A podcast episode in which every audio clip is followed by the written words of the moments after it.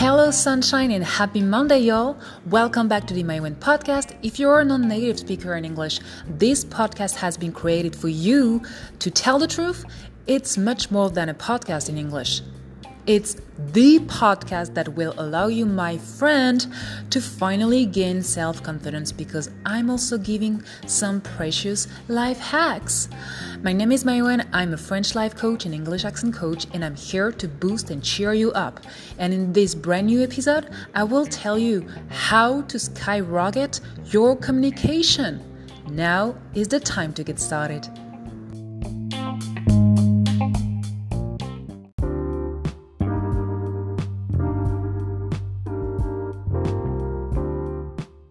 A lot of people that I'm coaching miss to use common English expressions or idioms because most of the time, I mean, let's be real, it's because of the fear of being wrong, so you don't want to be too comfortable. Am I right? Okay, so I wanted to offer you some proven expressions you can use right now with confidence. Whether you're about to go to an Anglo Saxon country, well, I mean, obviously, when we will be able to travel again. I don't want to cry right now, okay? Or you need to improve your skills to get a promotion or to talk with your daughter who's living in the USA. Well, those expressions that I'm about to share with you are literally bomb, meaning so good. So let's start with GOAT, G O A T. You probably already heard about this one, especially if you're a basketball fanatic. I mean, come on, you can ignore the fact that the majority of people call Mike Jordan the GOAT stands for greatest of all time. Yep, you heard that right. It's not only to talk about the animal. Bleh. so you can definitely use this expression to describe something or someone absolutely perfect or that you think is the absolute best. For example, again, is Michael Jordan still the GOAT? That's the real question for you guys. Okay, here's another one Jack up. Jack up.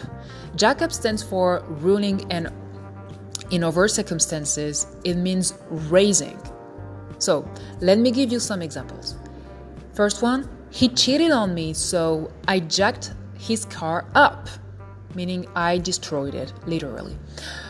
Another one, for some reason, the restaurant in the corner jacked up the prices of cold drinks. Now it's too expensive. Okay, so they raised literally the prices and now it's too expensive.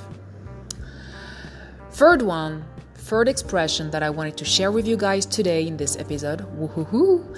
For real, for real, for real? Yes, often used to express the truth or the seriousness of a situation. Let me give you some concrete examples here. I'm scared of spiders for real.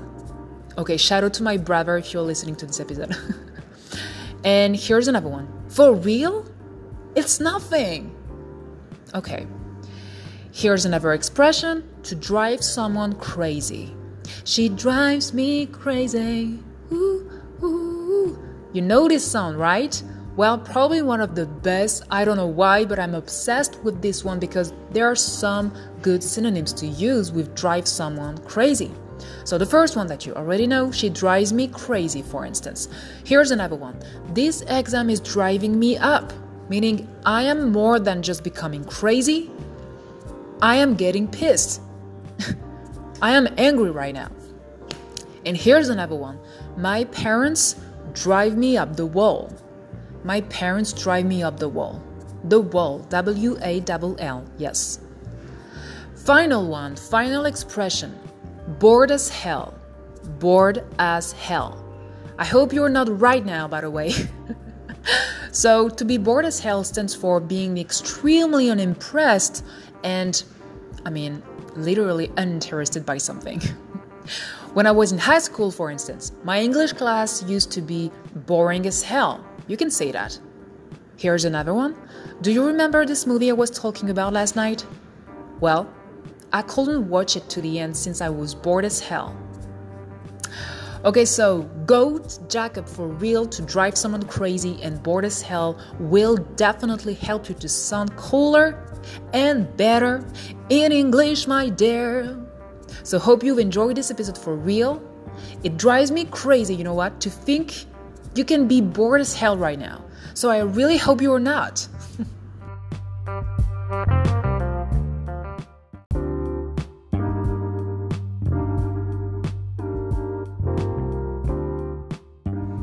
Okay, and that's a wrap for today. Hope you've enjoyed this episode. Stay tuned for the next one. You can also follow my chilling adventures on Instagram at Maïwen Coaching, and you will have a translation in French in the post to introduce this episode. Vous aurez une traduction en français dans le post dédié pour présenter cet épisode, donc suivez bien mon actu et mes aventures sur Instagram at Maïwen Coaching. Merci, bye bye!